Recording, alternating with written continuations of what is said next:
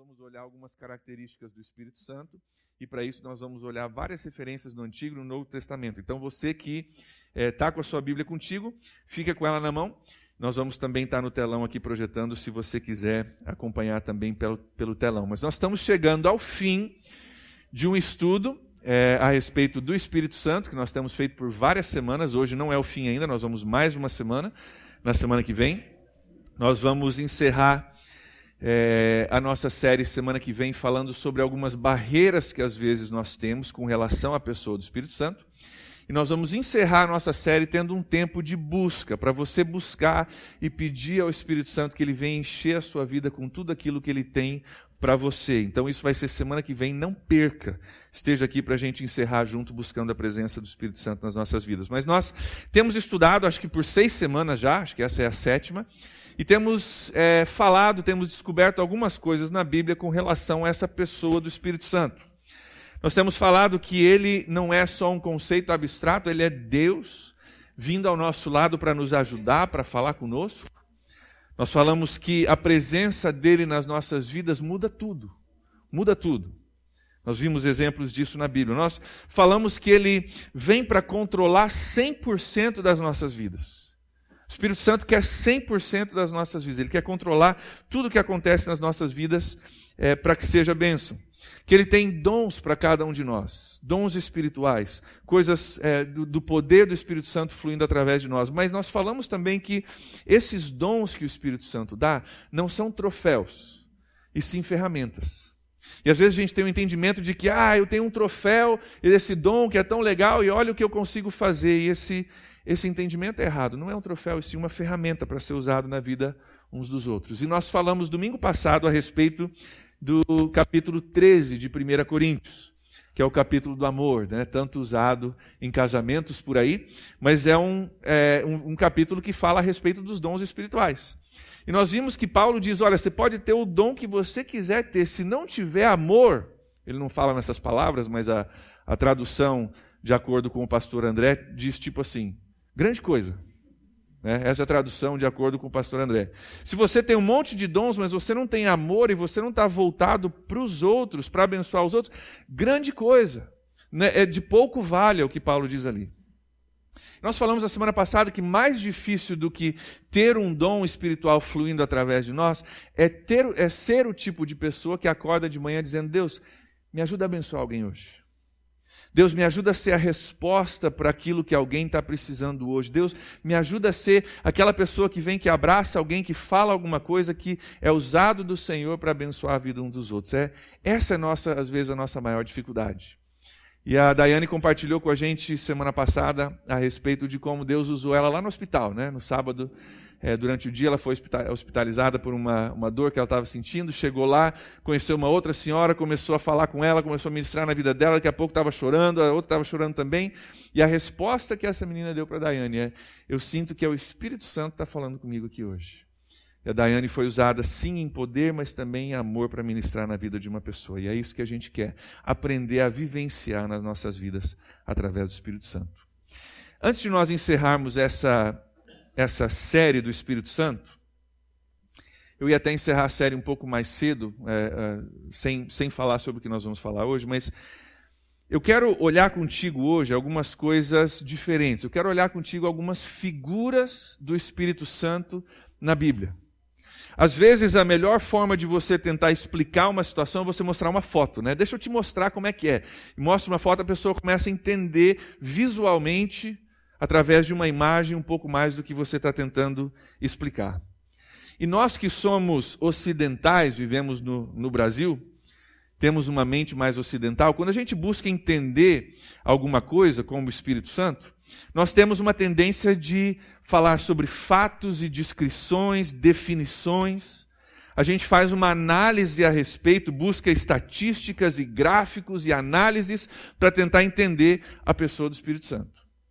E essa é uma forma válida da gente entender a pessoa do Espírito Santo, uma forma válida e necessária. Nós temos feito tudo isso nessas últimas semanas.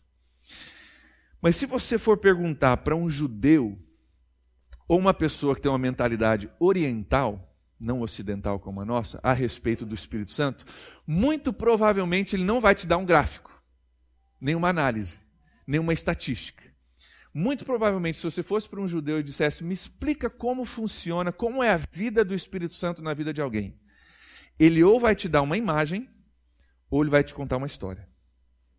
A mente oriental, ela pensa diferente do nosso estilo. Ela, ela, ela usa imagens para ajudar a gente a entender alguns conceitos bíblicos. E é isso que nós vamos fazer hoje. Eu quero olhar contigo algumas imagens a respeito do Espírito Santo que eu espero nos ajude a entender como ele funciona. Nós vemos Jesus usando imagens para ensinar. No ministério dele, quando ele precisava explicar sobre o reino de Deus, ele falava, vou citar alguns exemplos: o reino de Deus é como um grão de mostarda que um homem plantou no seu campo. Está tentando explicar um conceito espiritual e ele usa um exemplo, ele conta uma história. Ou ele diz: o reino dos céus é como um tesouro escondido no campo. E ele conta a história sobre esse tesouro, como a pessoa desenterrou e foi lá e comprou o campo para ter o tesouro. O reino dos céus é como uma rede lançada ao mar, ele diz em outra situação. Ele joga uma imagem para que a gente possa entender um conceito espiritual. Na hora de falar sobre céu e inferno, Jesus diz: largo é o caminho que leva à perdição, estreito o caminho que leva à salvação. Ele fala de um caminho, ele dá uma imagem de um caminho, de uma porta que nos leva para um destino e para outro, para nos ajudar através de uma figura a entender um conceito espiritual. Na hora de falar sobre a morte dele sobre a cruz, ele pega o pão e pega um cálice. Ele diz: Esse é o meu corpo e esse é o meu sangue. Figuras, imagens que ajudam a ilustrar e a entender um pouco mais sobre um conceito espiritual. É isso que nós vamos fazer hoje. Dar algumas imagens para a gente poder entender um pouco mais a respeito do Espírito Santo. A gente até usa de vez em quando algumas imagens no nosso vocabulário português, né? Já ouviu? O cara é um trator para trabalhar. A gente fala isso, cara parece um trator para trabalhar. É, ou o cara está vivendo uma vida de cão, né? A gente fala. É, ou então, esse camarada ou essa menina é mais liso do que bagre ensaboado. Já ouviu essa? Mais liso que bagre ensaboado. É uma imagem, é uma ideia para a gente entender uma situação que às vezes a gente usa imagens para descrever. E com relação ao Espírito Santo, nós temos olhado vários fatos, temos olhado várias coisas concretas, estudado várias coisas, mas tem essas imagens que eu quero olhar contigo hoje, que eu espero venham nos ajudar a entender o Espírito Santo de um ponto de vista um pouquinho diferente. Nós não vamos olhar todas as imagens que eh, aparecem na Bíblia, são muitas, mas nós vamos olhar as quatro que eu acho que mais chamam a atenção, que são mais marcantes, eu quero olhá-las contigo hoje. Primeira imagem que nós vamos ver hoje, a Bíblia descreve o Espírito Santo como uma chuva. Como uma chuva. E essa imagem ela é encontrada em vários lugares na sua Bíblia. Primeiro está lá em Isaías capítulo 44. Se você puder abrir lá no Antigo Testamento, Isaías capítulo 44, versículo 3.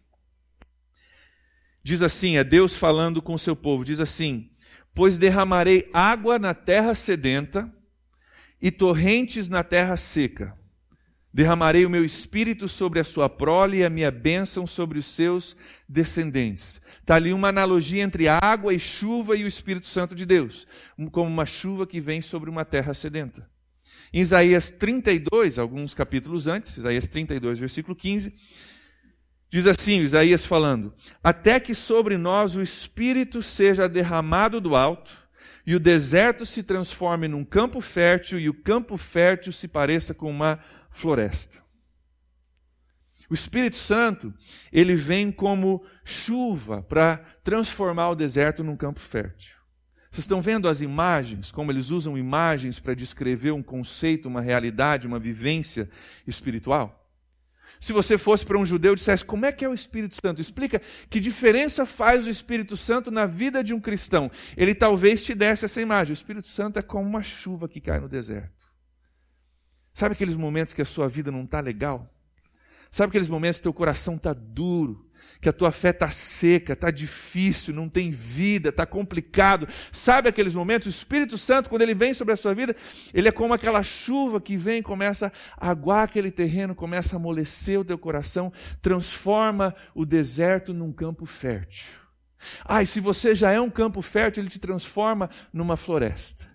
Tem crescimento se você está lá embaixo, tem crescimento se você está aqui. Sempre tem mais do Espírito Santo para você. Talvez um judeu usasse uma ideia como essa para descrever a questão do Espírito Santo. Ele é como uma chuva no deserto.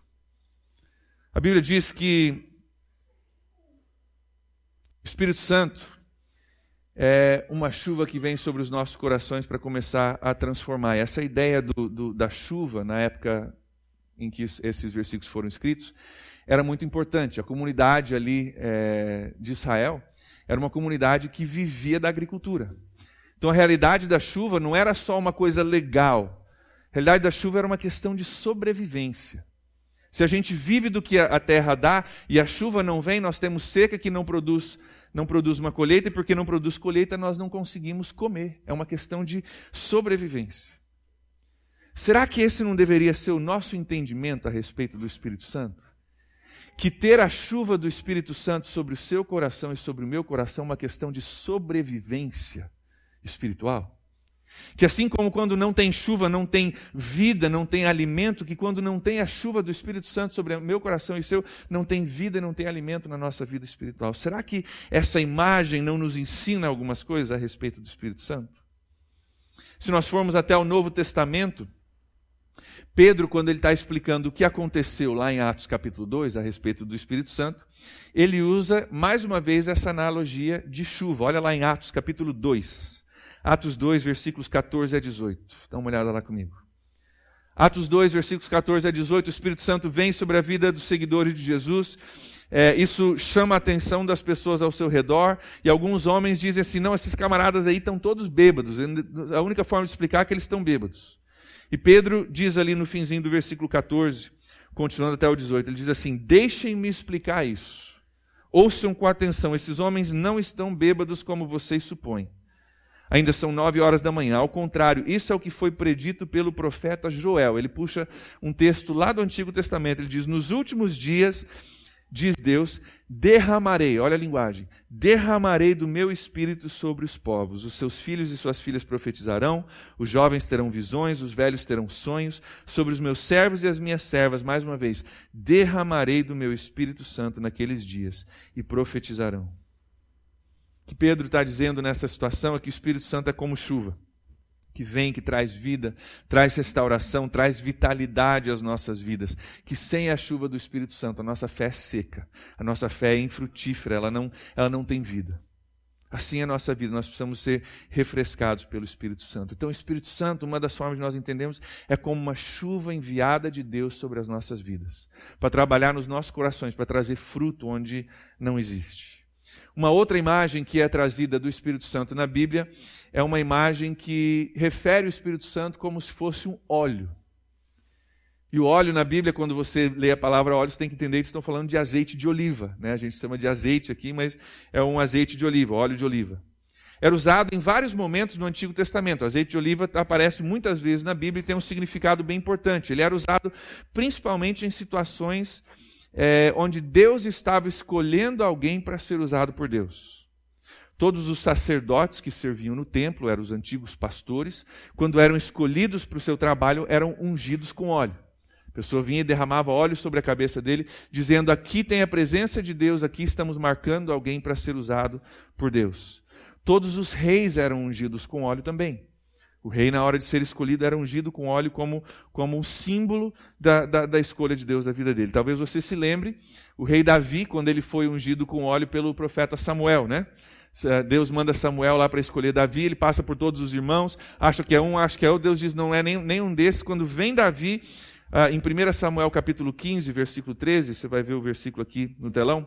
Samuel apanha o chifre cheio de óleo, era uma forma deles conterem o óleo chifre cheio de óleo, e unge a Davi na presença dos seus irmãos. E a partir daquele dia, olha a ligação: o Espírito do Senhor apoderou-se de Davi. Então, o, o, óleo é um símbolo do Espírito Santo e da autoridade para servir, que marca uma pessoa como escolhida para ser usada por Deus, seja sacerdote, seja rei. É uma pessoa que Deus escolheu para ser usado no reino dele. Levando para o Novo Testamento, dá uma olhada lá comigo em Lucas capítulo 4. Lucas capítulo 4. Vamos levar essa imagem do óleo do Espírito Santo para o Novo Testamento. Lucas capítulo 4, versículo 18. Jesus volta para a sua cidade natal, vai para a sinagoga, e durante o culto ele se levanta, ele lê uma parte da Escritura, da Bíblia. Ele lê lá de Isaías, ele diz o seguinte: O Espírito do Senhor está sobre mim, porque ele me ungiu. Olha a linguagem de óleo, unção, óleo. Ele me ungiu para pregar as boas novas para os pobres. Ele me enviou para proclamar liberdade aos presos, recuperação da vista aos cegos e para libertar os oprimidos, para proclamar o ano da graça do Senhor. Jesus diz: O Espírito veio sobre mim como óleo, ele me ungiu, ele me separou, ele me preparou e me escolheu para pregar o Evangelho. O Espírito Santo é como óleo, um símbolo de autoridade. Assim como um rei era autoridade, como um sacerdote era autoridade, o Espírito Santo vem como símbolo de autoridade. Por falar em autoridade, talvez você se lembre é, de um comentário que fizeram a respeito de Jesus, quando ele ensinava no templo. Você não precisa abrir na sua Bíblia, mas vai estar no telão, Mateus capítulo 7, versículo 28. Diz assim que quando Jesus acabou de dizer essas coisas, as multidões que estavam, estavam maravilhadas com o seu ensino, versículo 29, porque ele ensinava como alguém que tem autoridade e não como os mestres da lei. Jesus ensinava de um jeito que era diferente. O pessoal falava, cara, todo mundo ensina. Tem, tem várias pessoas que ensinam, mas tem algo a respeito do ensinamento de Jesus que é diferente. E a palavra que eles usam para descrever é autoridade. Tem algo diferente a respeito de Jesus. O Espírito Santo vem como um óleo que nos unge para servir a Deus de uma forma sobrenatural, para ir além da nossa própria capacidade, com uma autoridade e uma unção que vem de Deus. Então, como é que é a presença Espírito, do Espírito Santo na vida de uma pessoa? Como é que é a interação do Espírito Santo na vida de um cristão? É como um óleo que Deus derrama sobre nós, nos dando autoridade para exercer funções do seu reino. O óleo também tinha uma ligação na época de Jesus com cura. O óleo, o azeite de oliva era usado para cura. Talvez você se lembre da história do bom samaritano, né? Aquela parábola que Jesus conta, que diz que quando o bom samaritano chegou e viu o homem jogado lá na beira da rua, no, no, em Lucas capítulo 10, 34, eu vou ler para vocês, diz que ele se enfaixou, ele eh, aproximou-se, enfaixou-lhes a ferida, derramando sobre elas vinho e óleo. Vinho e óleo, uma ligação de cura com óleo. Depois, em Tiago capítulo 5, versículo 14, Tiago dá uma, uma diretriz às igrejas que a gente segue até hoje, com relação a óleo e com relação à cura. Olha lá o que diz. Entre vocês há alguém que está doente?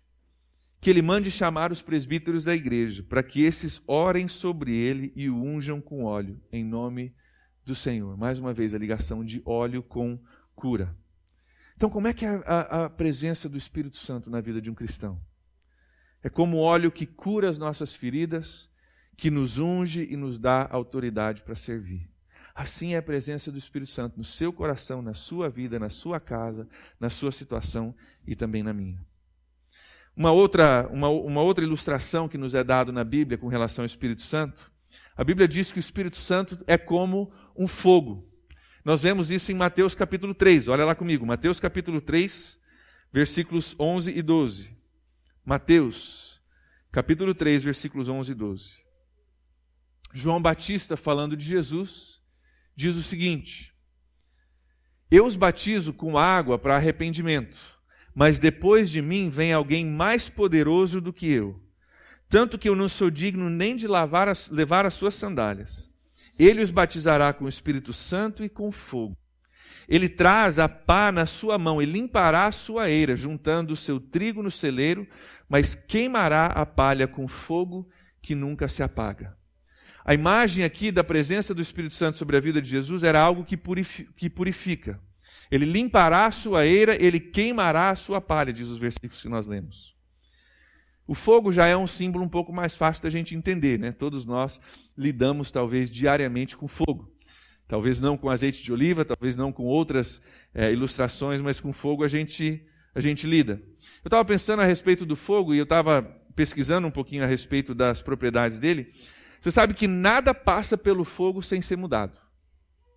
Nada passa pelo fogo sem ser mudado. Ou o fogo consome o que passa por ele, ou o fogo purifica o que passa por ele, ou ele fortalece, como nós fazemos por aí nas indústrias, galvanizando a fogo, né? ou ele fortalece algo que já está ali, ou ele transforma aquilo numa substância diferente.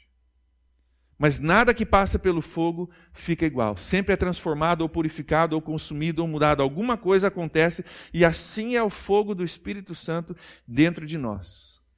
Tem coisas na nossa vida que ele consome, que ele vem para destruir. Tem coisas na nossa vida que ele, às vezes, ele aumenta a nossa temperatura, a, temperatura do nosso amor por Deus, nos purifica.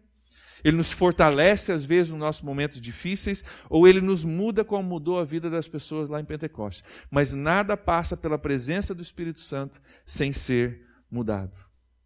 Nós vimos algumas semanas atrás, em Atos capítulo 2, como a vida dos homens e das mulheres que tiveram a presença do Espírito Santo na vida deles, como foi totalmente mudado.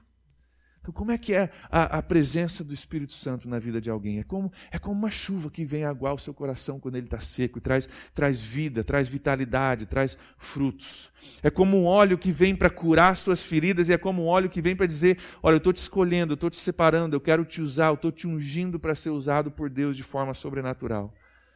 E também é como um fogo que vem para consumir aquelas coisas no nosso coração que não pertencem aquelas coisas no nosso coração que roubam a atenção de Deus, aquela palha que tem que ser queimada, que tem que ser destruída para que aquilo que é valioso permaneça. Às vezes o Espírito Santo vem sobre as nossas vidas como fogo também.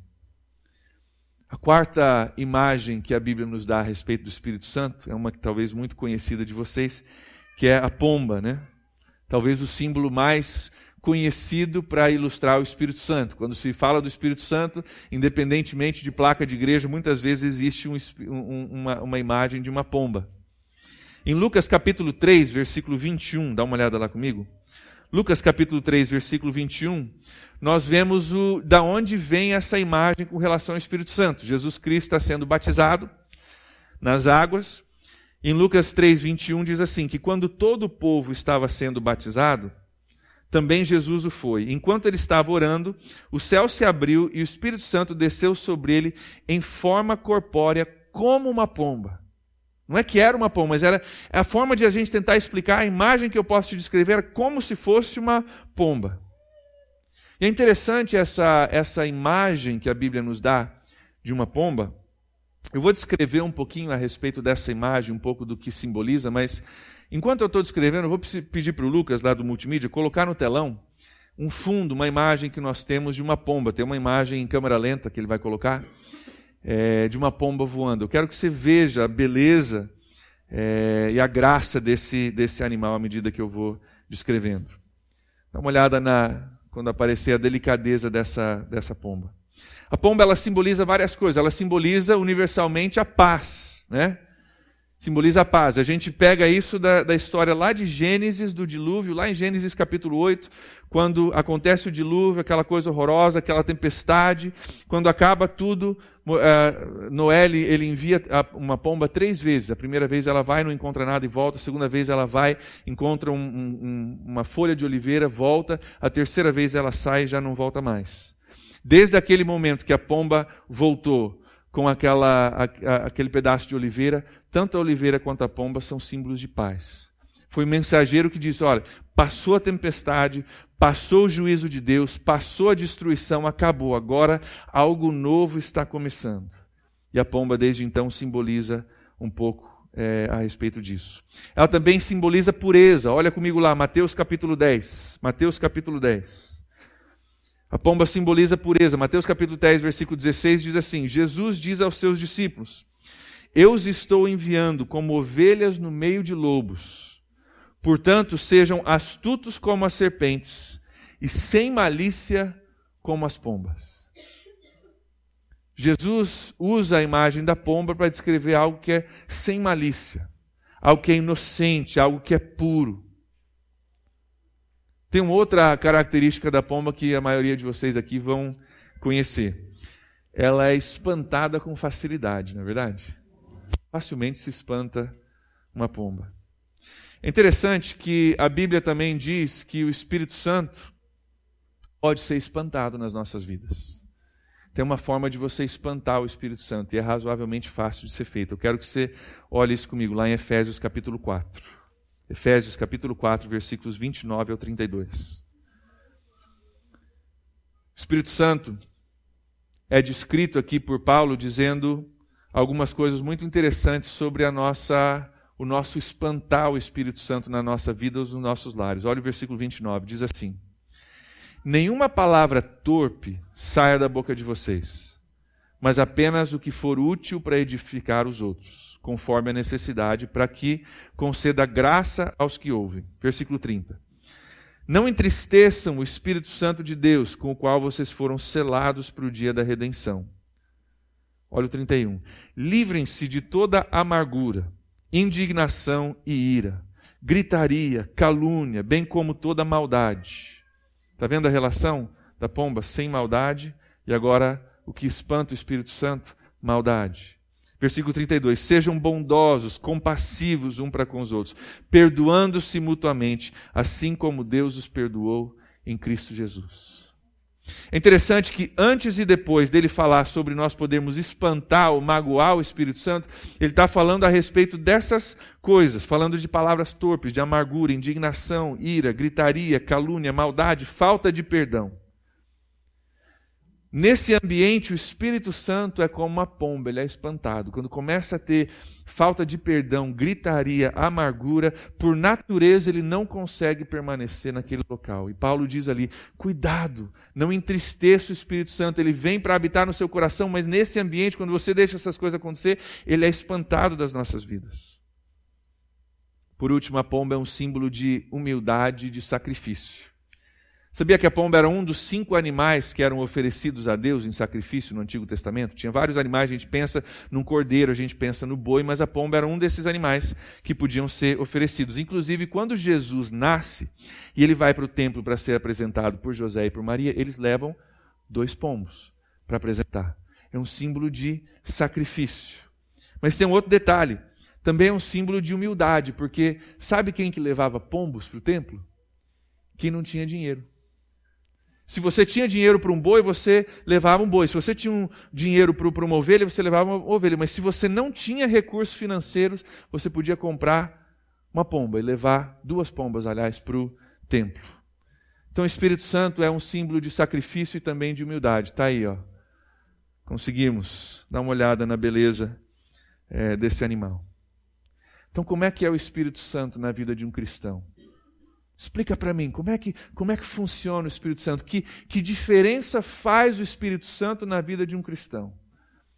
O Espírito Santo, quando ele vem nas nossas vidas, é como uma pomba, gentil, puro, pacífico e humilde. Essas imagens que a Bíblia nos dá, entre várias outras, a respeito do Espírito Santo e da sua obra em nós, são imagens que nos ajudam a tentar entender melhor o que ele é e como ele quer agir nas nossas vidas. Eu espero que você possa pegar essas imagens e juntar com as análises que nós fizemos nas últimas semanas para ter uma imagem um pouco mais completa e um pouco mais rica a respeito do Espírito Santo. Que a gente não seja só pessoas de conhecer fatos a respeito do, do, Espírito Santo, que o que nós falamos hoje não seja só um fato de você dizer, ah, que legal, o Espírito Santo é como chuva. A ideia não é conhecer mais um fato, a ideia é você se molhar. A ideia não é você simplesmente saber que ele é como fogo. A ideia é deixar que o fogo do Espírito Santo venha sobre a sua vida, purifique o que precisa ser purificado, modifique o que precisa ser modificado, santifique o que precisa ser santificado para que você e para que eu sejamos diferentes. Para que nós possamos dizer hoje, Espírito Santo, vem sobre mim hoje com a tua paz, a pomba que significa paz, com o teu fogo para purificar com o teu óleo para me curar, com a tua chuva para trazer vida de volta às partes do meu coração que não estão bem. Pedir que você feche seus olhos comigo, nós vamos orar por alguns instantes. Gostaria que você parasse para pensar sobre essas imagens que nós falamos hoje: chuva, óleo, fogo e uma pomba. Como é que você precisa que o Espírito Santo trabalhe na sua vida, nessa noite, nessa semana?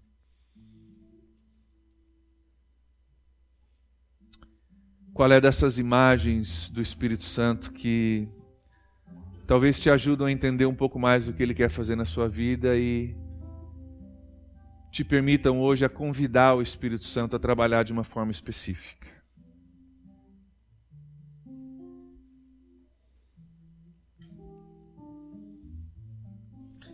Talvez você precisa do Espírito Santo vindo como uma chuva sobre a sua vida nessa noite, trazendo restauração a um deserto espiritual que você está vivendo. Talvez seja um deserto relacional. Deus, meu casamento, minha família está um deserto. O Espírito Santo vem como uma chuva sobre o meu casamento. Vem como uma chuva sobre o coração dos meus filhos que estão endurecidos. Vem como uma chuva sobre o, o, o, relacionamento que eu tenho com os meus parentes, ó Deus, que estão duros, ó Deus, que não, não produz fruto, que está difícil. Espírito Santo, vem como uma chuva nessa noite sobre a minha família. Talvez essa seja a sua oração. Talvez você precisa do Espírito Santo vindo como óleo, te ungindo para que você seja curado de algumas feridas do passado.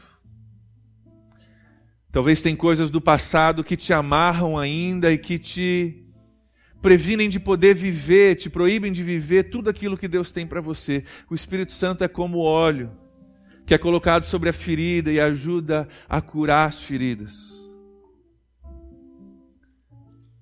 O óleo também vem para dar autoridade para você desempenhar um trabalho para Deus.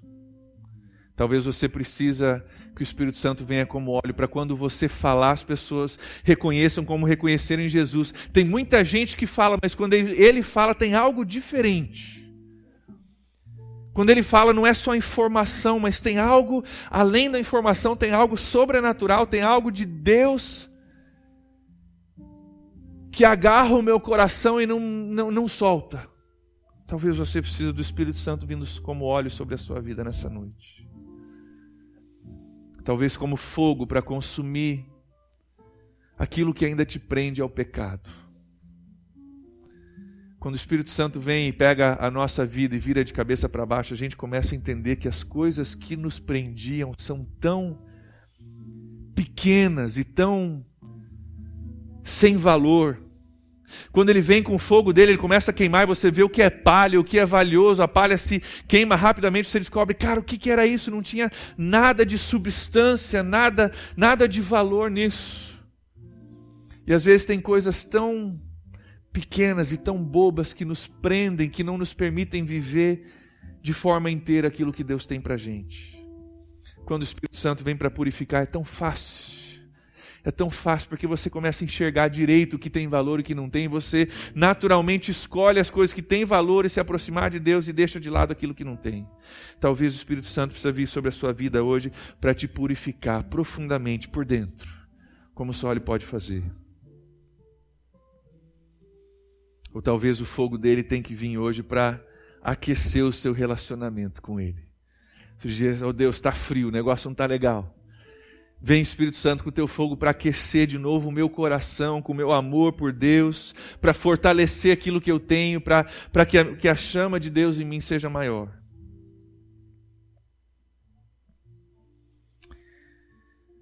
Por último, talvez para você o Espírito Santo precisa vir como pomba hoje e declarar paz no meio da sua tempestade. Você olha ao seu redor e fala: Cara, está muito complicado, está muito difícil. Talvez o Espírito Santo precisa vir sobre o seu coração como aquela pomba gentil, humilde, sacrificial que simboliza paz e diga: olha, no meio da tua tempestade tem algo novo começando. Assim como ela trouxe antigamente aquela primeira folha de oliveira que simbolizava que vida estava nascendo de novo depois da tempestade. Talvez para você o Espírito Santo pode dizer hoje: vida está nascendo de novo, vida vai nascer de novo depois da tempestade. A história não acabou ainda. Talvez você precisa do Espírito Santo dessa forma vindo sobre a sua vida. Se você precisa de um toque de Deus nessa noite, eu pedi que você fique em pé. Fique em pé. Você precisa de um toque de Deus. Você precisa que o Espírito Santo venha sobre a sua vida de uma dessas formas. E você está dizendo, cara, Deus é, é, comigo. Deus vem, vem, Espírito Santo vem sobre a minha vida. Fique em pé. Se isso é para você, nós vamos orar. Com seus olhos fechados, ainda em espírito de oração. Espírito Santo de Deus, nessa noite, nós queremos não somente conhecer fatos ao teu respeito, mas queremos experimentar nas nossas vidas a realidade do teu poder vindo sobre nós. Deus, eu oro pelos meus irmãos e as minhas irmãs que estão em pé nessa noite que precisam de um toque do Senhor, precisam dessa manifestação do Espírito Santo nas suas vidas, nos seus corações, nas suas famílias, na sua saúde, precisam de algo do Senhor, ó Deus, nessa noite, o Espírito Santo de Deus vem sobre nós, vem sobre as nossas situações, as nossas vidas